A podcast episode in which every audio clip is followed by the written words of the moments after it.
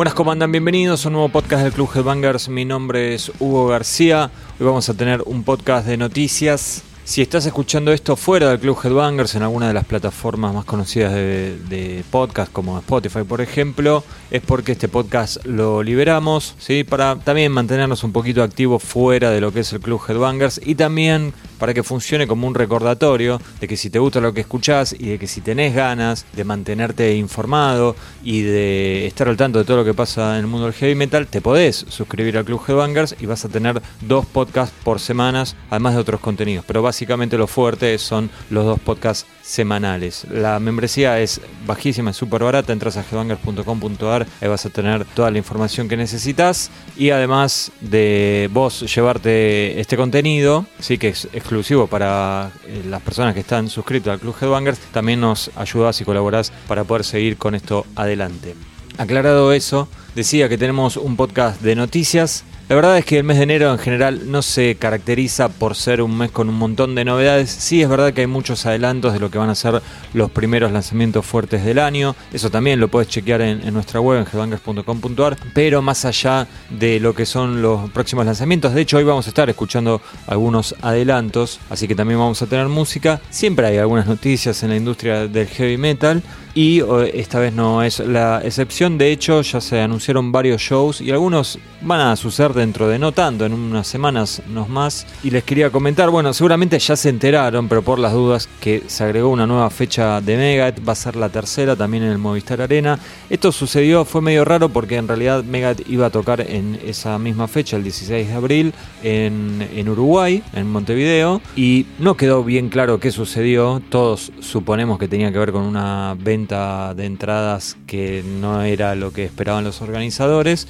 Bueno, el show se suspendió. Digo esto de que no hay nada demasiado claro porque el comunicado fue una cosa muy bizarra en donde decían que se suspendía el concierto, que iban a devolver el dinero de las entradas, pero que era cuando, digamos, tenían que justificar por qué se cancelaba, decía esto es algo que excede a la banda, a los organizadores, al lugar, o sea, no era culpa de nadie, pero bueno, pobre la gente que ya había sacado la entrada, no solo de Uruguay, supongo que también había gente desde otros países, como por ejemplo desde Argentina, que iban a, viajar a Uruguay para ver a Megadeth ahí, bueno, les van a devolver el dinero y si sacaron pasajes y, tienen otros gastos, calculo que van a tener que ir a llorar a la iglesia porque no, obviamente nadie se va a hacer cargo de eso. La verdad que este, una cagada, sobre todo para la, gente de Uruguay, que si bien ahora tiene más conciertos, nunca se caracterizó por ser una plaza muy fuerte dentro de, de Sudamérica, ¿no? Así que bueno, al final esa fecha del 16 de abril se hace acá en Buenos Aires. Al momento que yo estoy grabando esto,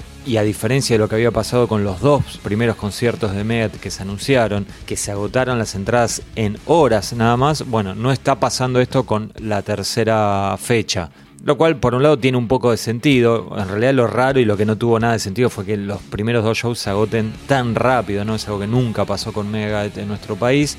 Y el Movistar Arena tiene una capacidad considerable, ¿no? 15.000 personas no es para nada despreciable. Pero bueno, se agregó una fecha más, veremos qué pasa. Yo calculo que más temprano que tarde esto se va a agotar, calculo yo, pero obviamente no soy Nostradamus y no lo, no lo puedo firmar en sangre.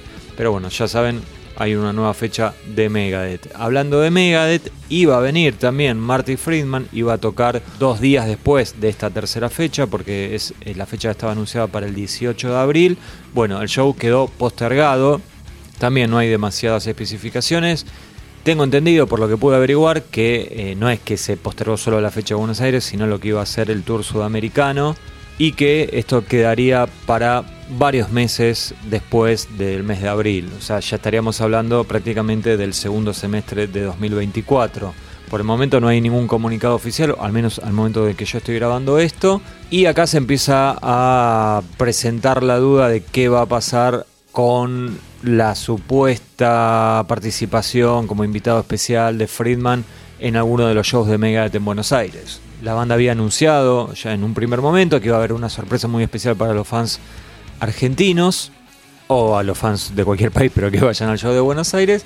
Y todo el mundo consideró, ya dio por hecho que Marty Friedman iba a tocar algunos temas, que es algo que estuvo pasando en 2023 en diferentes lugares del mundo. Bueno, Ahora con esto se plantea un gran símbolo de interrogación, ¿no? Porque todavía esa, esa versión había cobrado más sentido con el hecho de que Friedman iba a girar por, por Sudamérica. Bueno, ahora al no venir queda ahí la gran duda de qué va a suceder. Yo calculo que a Mega los costos le dan para de todas formas traerlo a Friedman para que sea parte del show, pero bueno, no hay nada confirmado. Tampoco me sorprendería que la sorpresa no sea Friedman. Yo tengo la, mi vieja teoría, mi teoría original era que como se cumplen 30 años del nacimiento de lo que fue el aguante Megadeth en aquella primera visita de Megadeth en el estadio de obras, este, yo mi teoría es que van a grabar Symphony of Destruction, ¿sí? Y esa va a ser la sorpresa. Y tal, posiblemente hagan un video con eso y qué sé yo. Si es eso no, no tengo nada en qué basarme más que mi intuición, nada más. Tal vez era eso con el agregado de Marty Friedman y ahora será sin Friedman, no lo sabemos. Calculo que en algún momento esto va a ser algo un poco más claro. Por el momento no hay novedades y si las tenemos obviamente las vamos a decir, ¿no? Pero bueno, ahí estamos. Sigo con otros shows que se vienen. El día 2 de febrero va a estar tocando Paul Diano en Buenos Aires, en Pompeya, en el recinto que se llama Arena Sur, donde ya estuvieron tocando algunas bandas como Inflames, por ejemplo. Les comento que Paul Diano va a hacer varias fechas en Argentina, por el momento se ha anunciado. Eh, la que les decía de la Arena Sur ahí en Pompeya, en, la ciudad de Buenos Aires, el 2 de febrero. 3 de febrero toca también Paul Diano en Solano, ¿sí? en provincia de Buenos Aires, en el Centro Cultural Estrada. El día 4 va a estar tocando en Córdoba, en Estudio Theater. El 8 toca en Rosario, en Que Sea Rock. Y el 9 de febrero toca en Mar del Plata, en el Club Vorterix. Tengo entendido que iban a anunciar más fechas, pero bueno, por el momento la información que tenemos es esa, así que ya saben, los primeros días de febrero, Paul Diano va a estar siendo de las suyas una vez más en nuestro país. El 9 de febrero Slash en el Movistar Arena. El 10 de febrero toca Violence con Exorder, gran fecha trayera. Dos bandas que la verdad yo pensé que nunca iban a venir a Argentina, así que es una buena oportunidad. Esto también va a ser en el eh, Club eh, Arena Sur, ahí en Pompeya. Yo, habiendo vivido 28 años de mi vida en Villa Soldati, la verdad que me hubiera caído muerto, iba a decir otra cosa, si este tipo de shows se hacían en Pompeya, que me quedaba ahí tan cerquita, pero bueno, más vale tarde que nunca, Violence y Exorder van a estar eh, dando sus primeros shows en Buenos Aires, en Argentina, 10 de febrero. El 18 de febrero toca Lorien, Azeroth y Against en el Club Vorterix en Mar del Plata, así que para la gente que nos escucha de Mar del Plata, o si alguno se va o pensaba irse de vacaciones a la costa, ya sabe, 18 de febrero Lorien, Azeroth y Against y el 24 de febrero va a estar tocando, vuelve Rotting Christ a nuestro país. Esto va a ser en el Club Salamanca. Obviamente después en marzo hay más fechas, en abril hay un sinfín de fechas, eso tiene que ver con que se va a hacer en Brasil el Summer Breeze Festival, que es un festival gigantesco. Hay un montón de esas bandas que bajan a Buenos Aires, lamentablemente hay algunas que no. El caso más emblemático es el de Merciful Fate, que toca en Brasil, toca en Chile y lamentablemente no va a tocar en Buenos Aires, en Argentina. Tengo entendido que es un show carísimo, pero carísimo en serio. No hago número para no romper códigos y también porque eh, uno ya cuando ve esos números ya no entiende nada, ¿no? Pero lo que tengo entendido es que es más caro pagarle a Merciful Fate que a Megadeth, lo cual que no se ofende el rey, pero me parece una locura. Eh, así que bueno, lamentablemente por el momento eso está totalmente caído. Ojalá pase algo, ojalá se dé el milagro y pueda finalmente volver Merciful Fate a tocar en nuestro país. Y otro que por el momento también no está anunciado que va a venir y yo calculo que a esta altura ya no va a pasar porque va a ser algunas fechas en México y en Brasil en el mes de abril es Bruce Dickinson. El cantante de Iron Maiden, bueno, ya está ahí listo para sacar lo que va a ser su nuevo disco que yo la verdad no me había dado cuenta cuántos años hacía que Bruce no sacaba nada de estudio, ¿no? En 2005 había salido, había salido, perdón, Tyranny of Souls. Es un montón de tiempo, o sea, ya el año que viene son 20 años de Tyranny of Souls. Yo todavía me acuerdo cuando salió un disco que fue editado acá en Argentina. Este, pero bueno, va a tener un nuevo disco finalmente Bruce, se va a llamar The Mandrake Project. Alguna vez, no hace tanto, estuvimos pasando lo que fue el, primer adelanto. Bueno, ahora hay un nuevo adelanto, sí, que ahora en unos minutitos nomás va a sonar. Les cuento que otra vez el colaborador, la mano derecha de Dickinson para este proyecto es Roy Zeta que además de componer y tocar la guitarra también grabó el bajo. Después el resto de la, formación sigue siendo la misma, básicamente que, grabó Tyranny of Soul, justamente el disco que hacía mención antes, porque sigue en teclado este señor que se llama Misteria, el baterista sigue siendo Dave Moreno. Así que bueno, eh, después de estas fechas en Latinoamérica, no en México y en Brasil, también me parece raro que no vaya a Chile, pero bueno, sobre todo porque Maiden en Chile es gigantesco, incluso más popular todavía que, en Argentina, al menos en cuanto a cantidad de tickets vendidos y todo eso, ¿no? Les decía que, digo, más allá de estas fechas, después va a seguir girando, obviamente, ¿no? Porque tiene que presentar su material, también obviamente va, a girar con Maiden. Esa es otra fecha que calculamos en algún momento se tiene que confirmar para Argentina. En Chile ya, anunciaron y se agotó en 25 segundos. Eh, les decía que bueno, van a seguir haciendo recitales y entonces Bruce estuvo hablando un poco sobre lo que va a estar tocando. Obviamente dijo que le gustaría tocar de todas sus canciones, pero como que había que delimitar un poco qué material iba a estar sonando en sus shows y la estrategia que usó, que la verdad que me parece bien, es que va a ser el material que estuvo participando a Roy Z. Con lo cual el primer disco de, Bruce no, no, estaría sonando en los shows en vivo, ¿no? Obviamente se va a enfocar en el material más reciente, pero dijo no voy a tocar todo el disco entero porque eh, sería como medio raro para, para la gente que, que, no, que nos va a ver, ¿no? Pero dijo que va a tocar cosas de Balls to Picasso, de Chemical Wedding, de Accident of Birth, obviamente de... Mm, de Tyranny of Souls y dijo que probablemente no iba a hacer nada de Skunkworks, el disco del 96, y aclaró, dijo, no es porque lo odie, sino porque tenemos muchas otras canciones geniales, estoy seguro de que este no será el último tour que haremos juntos, así que tenemos muchas oportunidades para hacer Skunkworks perdón, en otro momento. Así que dijo que, bueno, y también aclaró que del disco nuevo seguramente hará tres o cuatro canciones, pero bueno, también hay, eh, que recordar que en Skunkworks no estaba Roy Z, este, entonces, bueno, eh, ahí tiene más eh, excusas, por decirlo de alguna manera, para no hacer material de ese disco. Pero bueno, lo importante, al menos para nosotros, que lo vamos a ver desde lejos, el tour de, Bruce Dickinson, es que hay un nuevo adelanto, sí, es bastante diferente al, anterior. Yo en lo personal, eh, a mí Tyranny of Souls me había gustado mucho, con lo cual esperaba bastante este disco de Bruce Dickinson. Los dos adelantos hasta ahora a mí sinceramente no me entusiasman demasiado.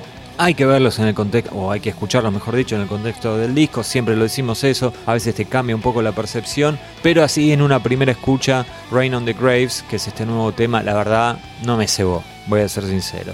Y por lo que estuve viendo, si bien hay gente que decía sí, está bueno, también vi gente como bastante decepcionada con, este material de Bruce Dickinson hasta el momento. Falta poquito para que salga el disco, el primero de marzo, sí, está prácticamente en un mes en 30 días vamos a poder escuchar el material completo, si es que no se filtra antes, que es algo que, bueno, últimamente está bastante cuidado todo eso. Así que vamos a escuchar a Bruce Dickinson haciendo Rain on the Graves. Este es el nuevo adelanto de lo que va a ser The Mandrake Project. El próximo disco de Bruce Dickinson, repito, sale el primero de marzo.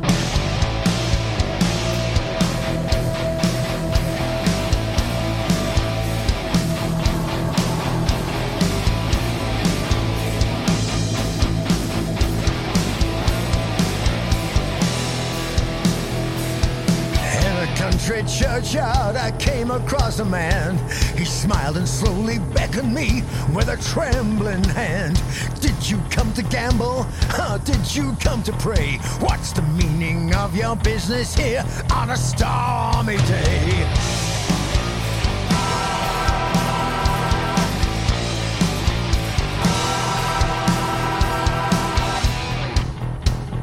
The raindrops spattered on the tomb from grey and leaden skies. Deny me once, deny me twice. Don't look in my eyes.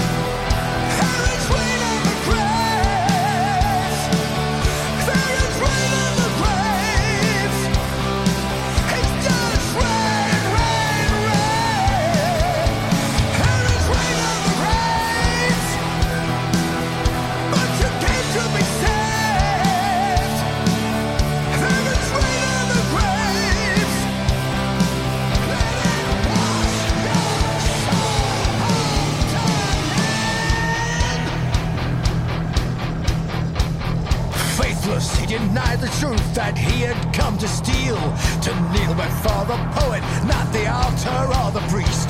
He's washed himself in misery before he came to pray. He'd hoped that his false penitence, some sympathy he'd sway.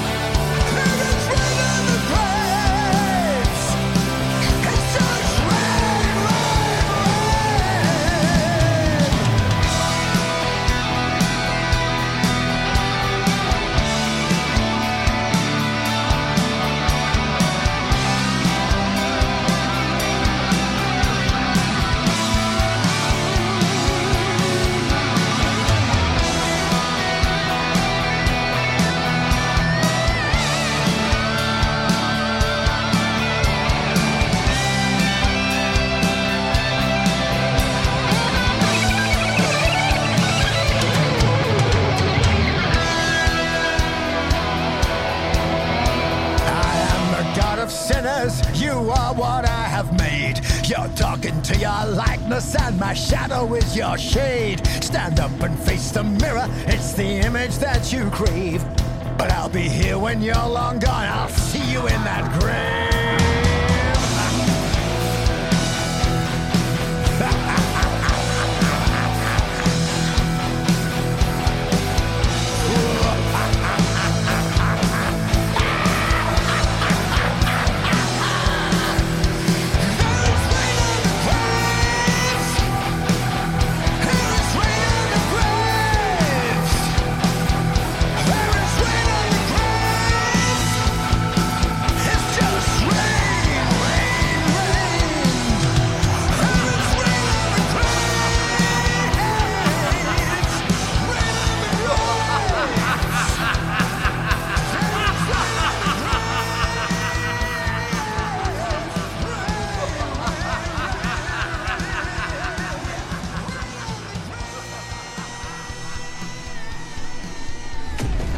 Hace poco, para la gente que sigue a Dream Theater, la gran noticia fue obviamente el regreso de Mike Pornoy, algo que yo creo que no había ni un fanático o fanática de la banda que no estaba esperando que suceda, ¿no? De todas formas, tal vez fue medio curioso el momento en el que pasó, pero bueno, pasó y ya está. Es motivo de alegría seguramente para quien siga a Dream Theater.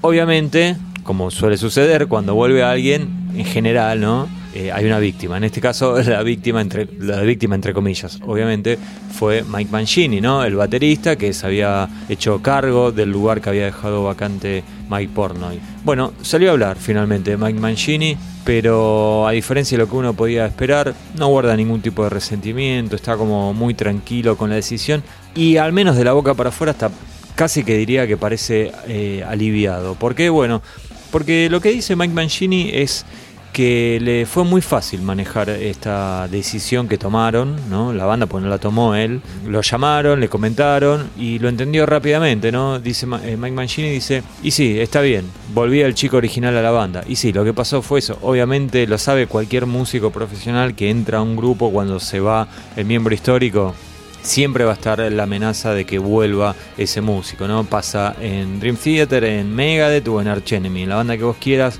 ya sabes que medio que tenés los días contados, ¿no?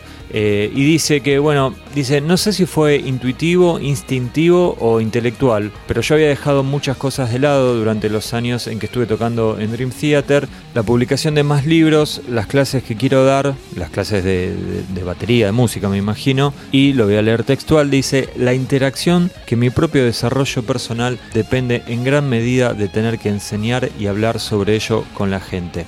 Pero bueno, eh, dice que cuando lo llamaron, eh, él lo único que pidió fue, bueno, hagamos un comunicado oficial, digamos, en forma conjunta, que fue lo que pasó, y que al día siguiente ya estaba pensando en todas las cosas que quería hacer y todas las cosas que tenía que hacer. De hecho, dice que estaba construyendo o refaccionando un estudio de grabación y que se dio cuenta que tenía tantas cosas que hacer que iba a ir como paso a paso y la verdad es como que no tenía demasiado tiempo para ponerse a pensar en lo que había o no había sucedido con Dream Theater. Así que al menos eso es lo que dice, después obviamente en la intimidad vaya uno a saber qué tanto le pegó el hecho de no, no formar más parte de Dream Theater. Yo creo que igual la verdad suena bastante creíble todo lo que dice, hay que tener en cuenta que ya es un tipo con bastante experiencia en todo esto. Calculo que ahora es muchísimo más conocido que antes, así que con todo el tema de, ser, poder ser sesionista, de,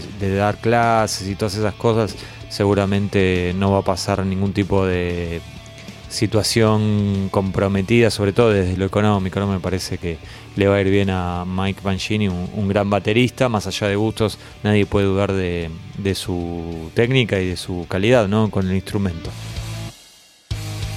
Dejamos atrás a Dream Theater y es momento de hablar de Judas Priest que en muy poco tiempo va a estar sacando su próximo disco de estudio. El día 8 de marzo va a estar saliendo Invisible Shield. Hace unos cuantos años que Judas nos saca material, 2018 si no me falla la memoria, vamos a chequearlo, sí, fue cuando se editó Firepower, un disco que fue muy bien recibido en su momento. Vamos a ver qué pasa con esta nueva placa, repito, Invisible Shield, 8 de marzo va a estar saliendo. Hace unos días salió el segundo adelanto, que es un tema, nosotros lo pusimos ahí en la, en la página de Headbangers eh, es un tema, tal vez uno rápidamente dice, bueno, seguramente será la balada del disco. En realidad no es tan balada, pero sí es un tema bastante lento, eh, con algunas partes a medio tiempo, muy melódico, algunas guitarras limpias. Entonces por eso uno lo podría definir como balada, sobre todo si tenemos en cuenta que eh, lo que venimos escuchando de Judas, al menos desde que entró Richie Faulkner, es bastante agresivo, ¿no? Con, con un, sonido bien filoso y con temas eh, muchas veces que van rápido y todo. Y hablando justamente de Richie Faulkner, está como compartiendo el trabajo de vocero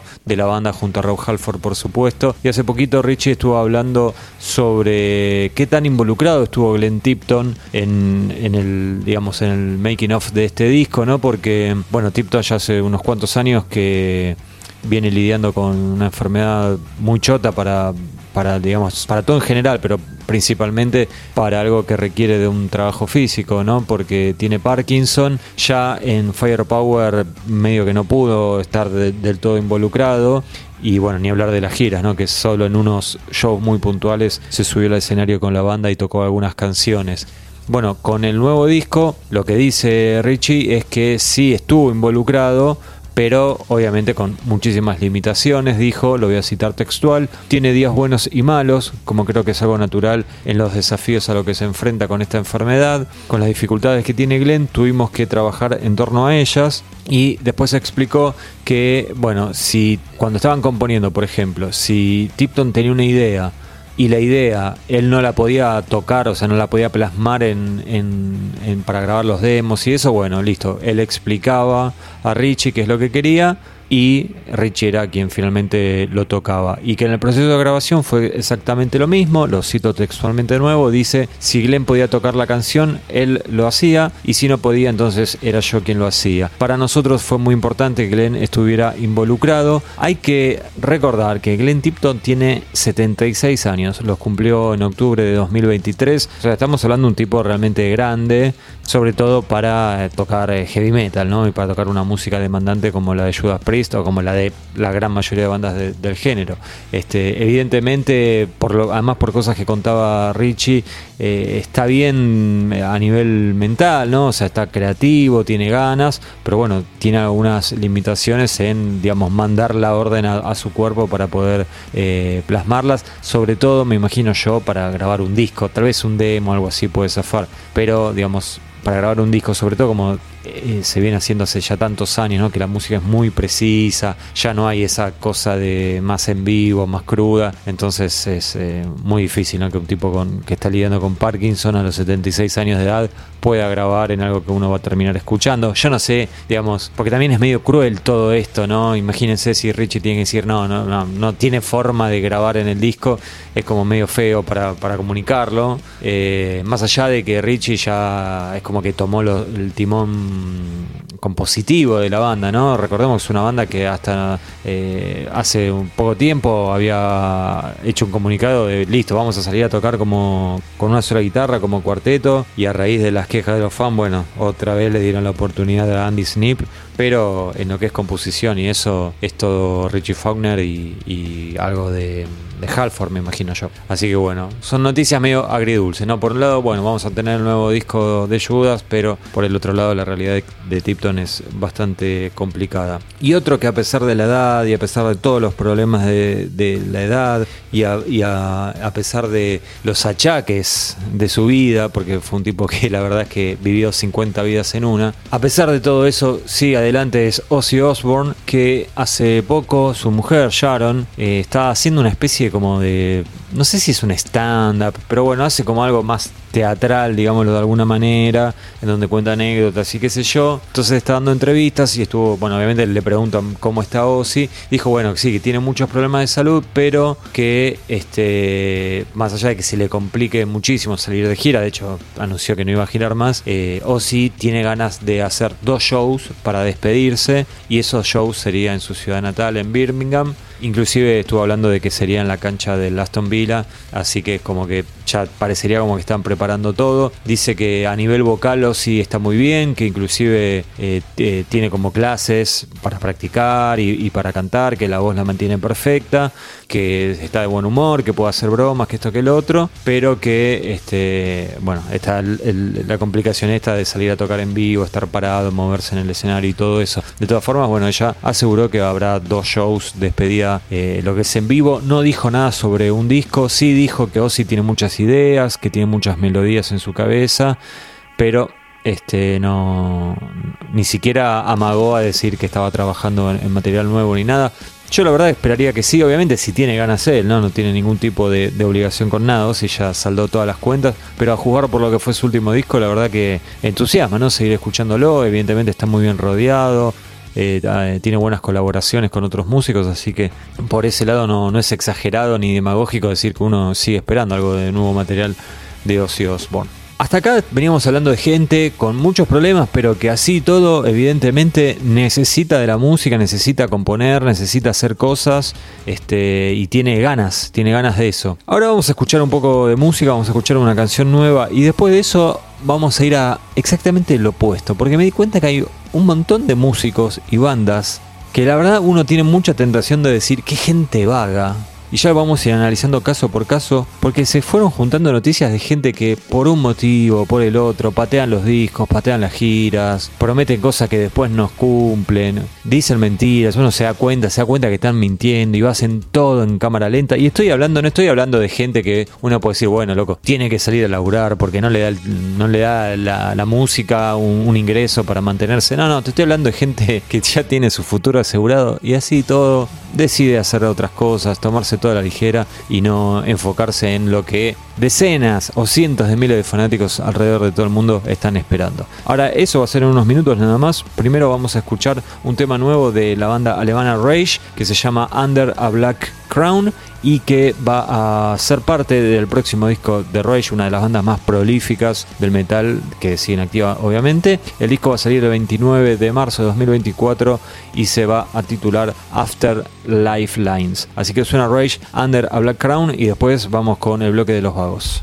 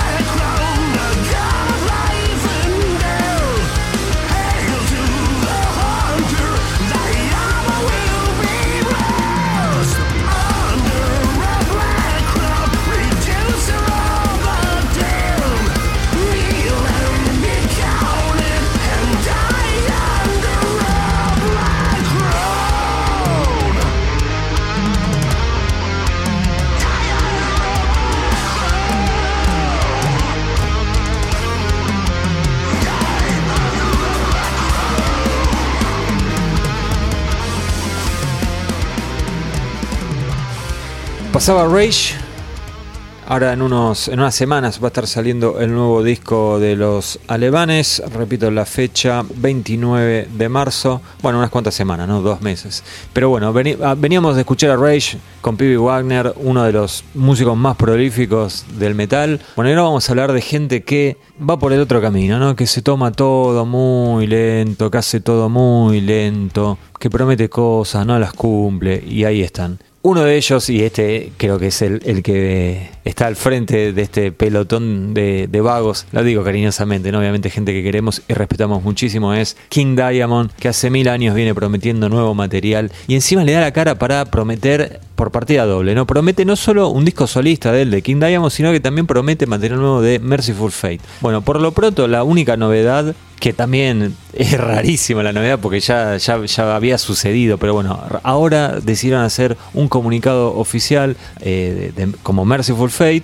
en donde afirman que, bueno, Joey Vera ya no forma parte de la banda, Joey Vera era el bajista que se hizo cargo del puesto cuando vuelve el grupo en 2019, después de muchos años de inactividad, y comunican que Timmy Hansen no, iba a poder eh, tocar en vivo. En, ese momento eran solo apariciones en festivales, después eh, Merciful hizo más fechas propias, pero bueno, en un primer momento iban a ser solo fechas en festivales.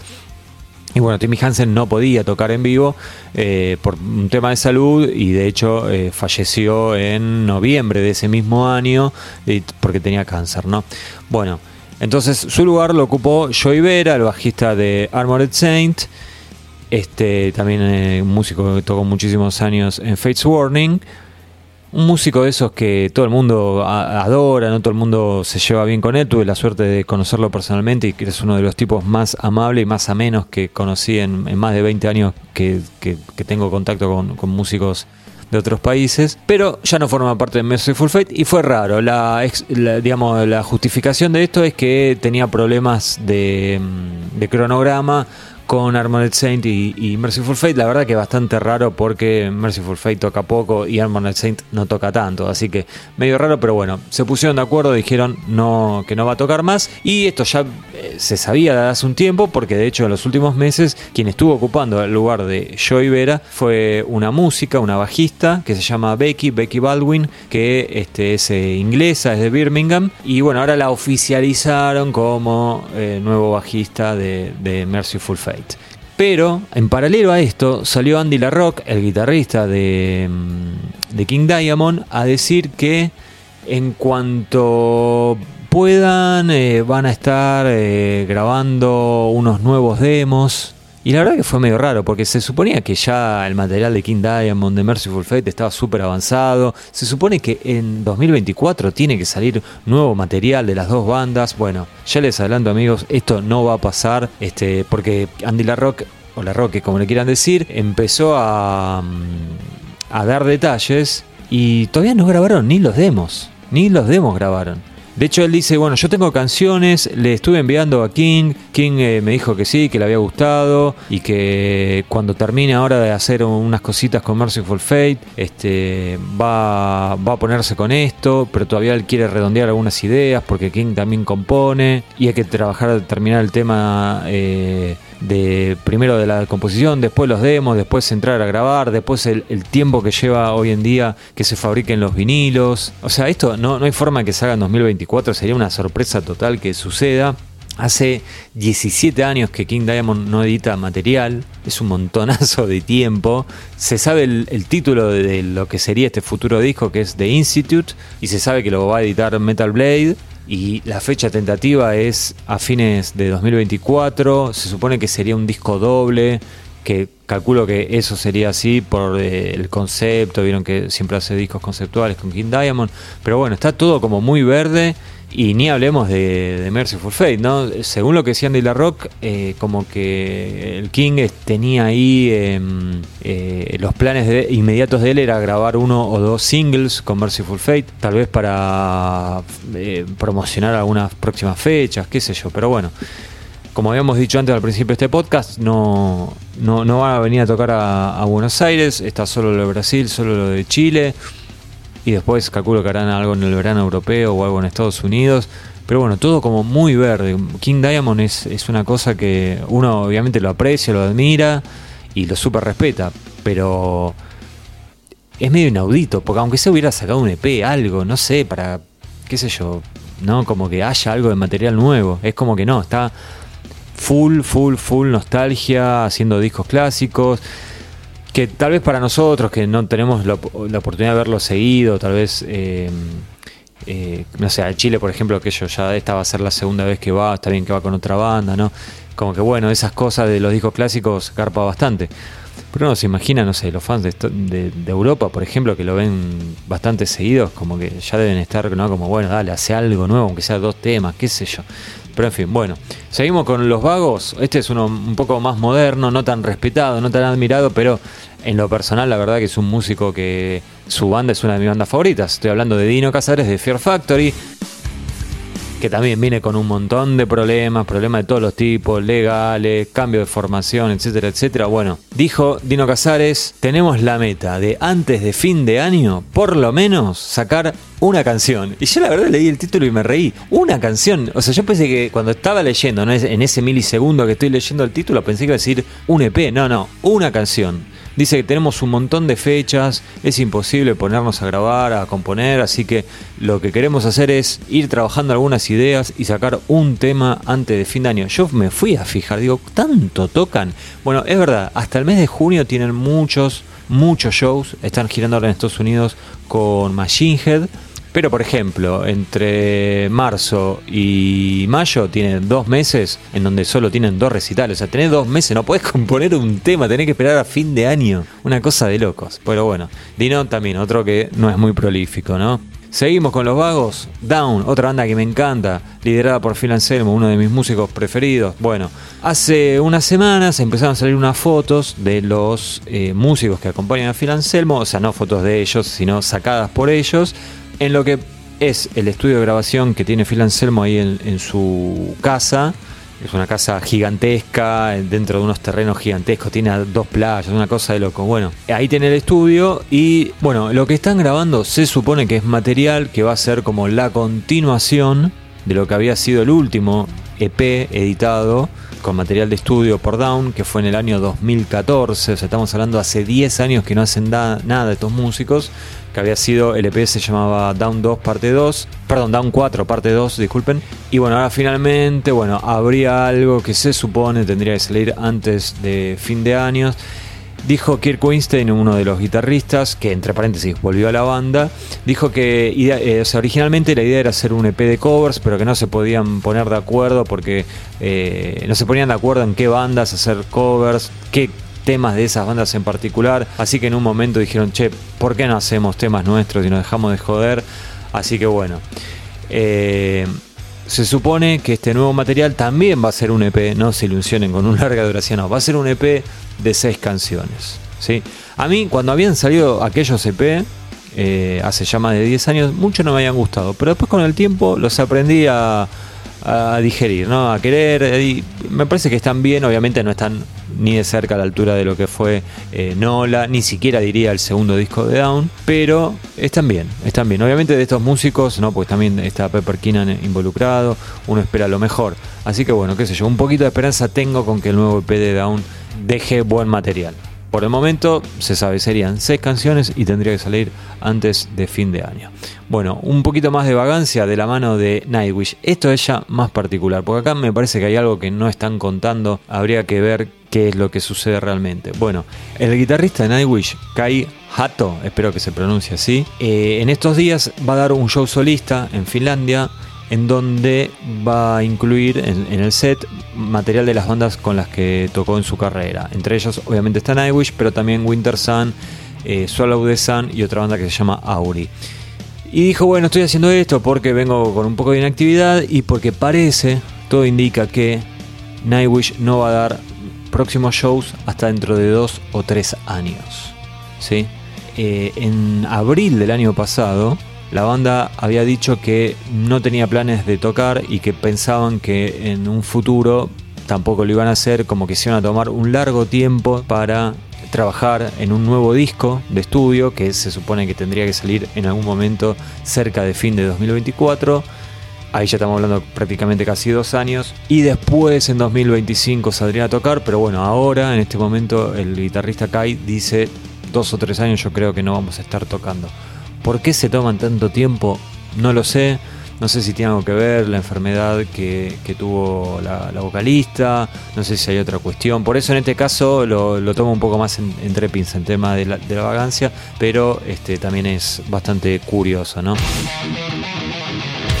Por último, este también es un vago, pues eso lo dejé para el final, un vago que por un lado uno puede entender por qué se está demorando en salir con su nueva banda, por el otro lado creo que podría haber sido todo un poquito más rápido. Estoy hablando de Kerry King. Obviamente estamos hablando del ex guitarrista y ex líder, lo de líder lo pongo en, signo de preguntas, de Slayer, que, eh, bueno, desde que se separó la banda dice, listo, yo voy a salir con otro proyecto porque yo quiero seguir tocando trash, quiero seguir tocando metal.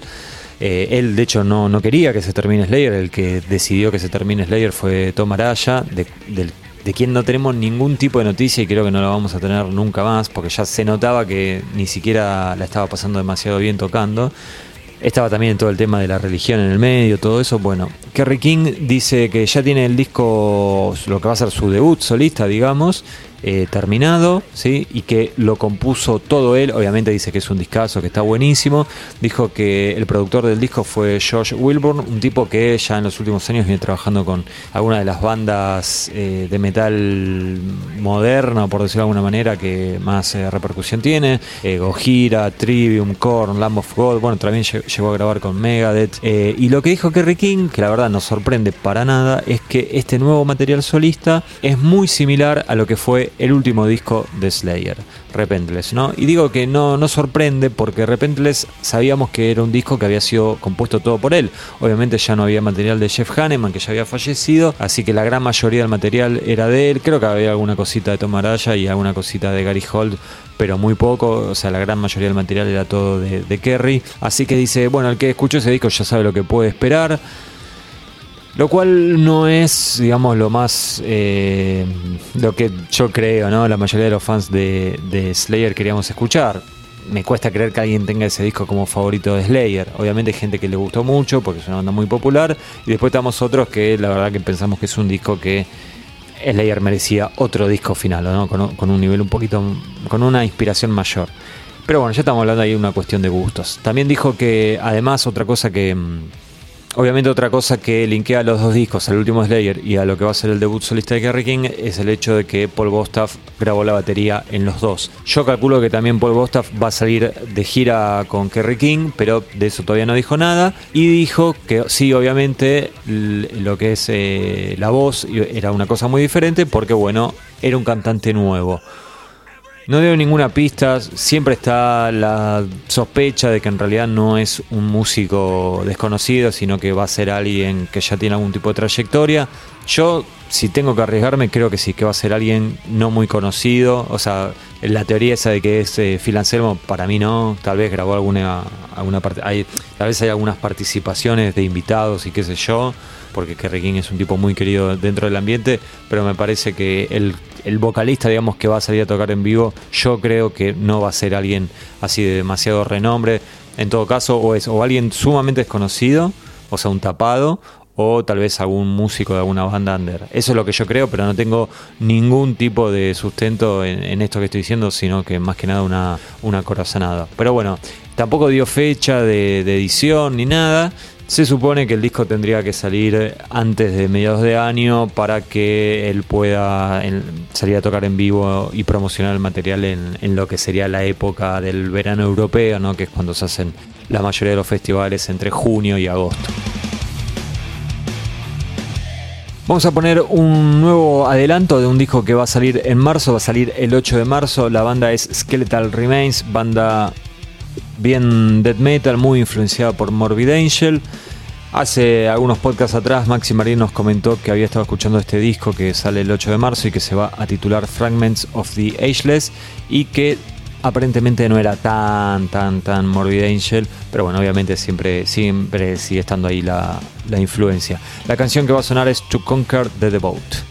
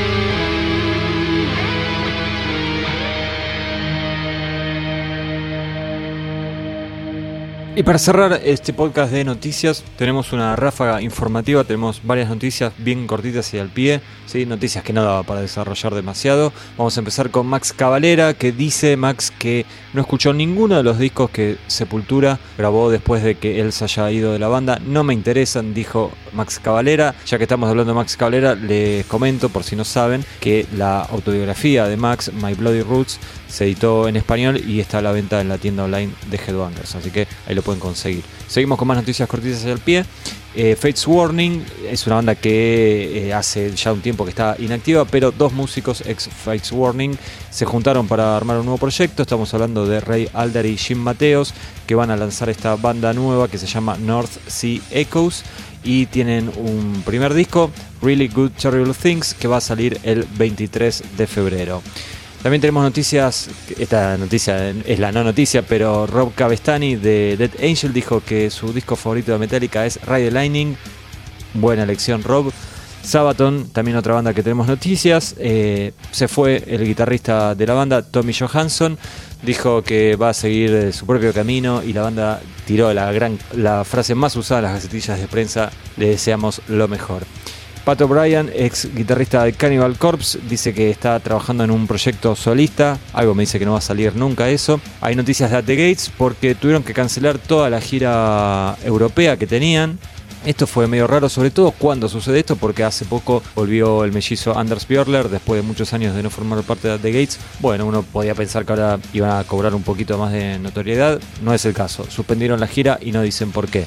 Eh, Kurt Vanderhoff de Metal Church tuvo que cancelar eh, las fechas que tenía también Metal Church porque tiene unos problemas de salud en la espalda y dice, bueno, que en algún momento iba a tener que parar porque lo venía postergando, postergando y se tiene que tratar, así que suspendió toda la, gira de Metal Church. Y por último, los griegos Rotting Christ, que como habíamos dicho van a estar viniendo en febrero a tocar a Buenos Aires anunciaron que va a salir su disco de estudio número 14, se va a llamar Pro Christoy o algo así. Ese va a ser el. Se escribe con X, una cosa rarísima.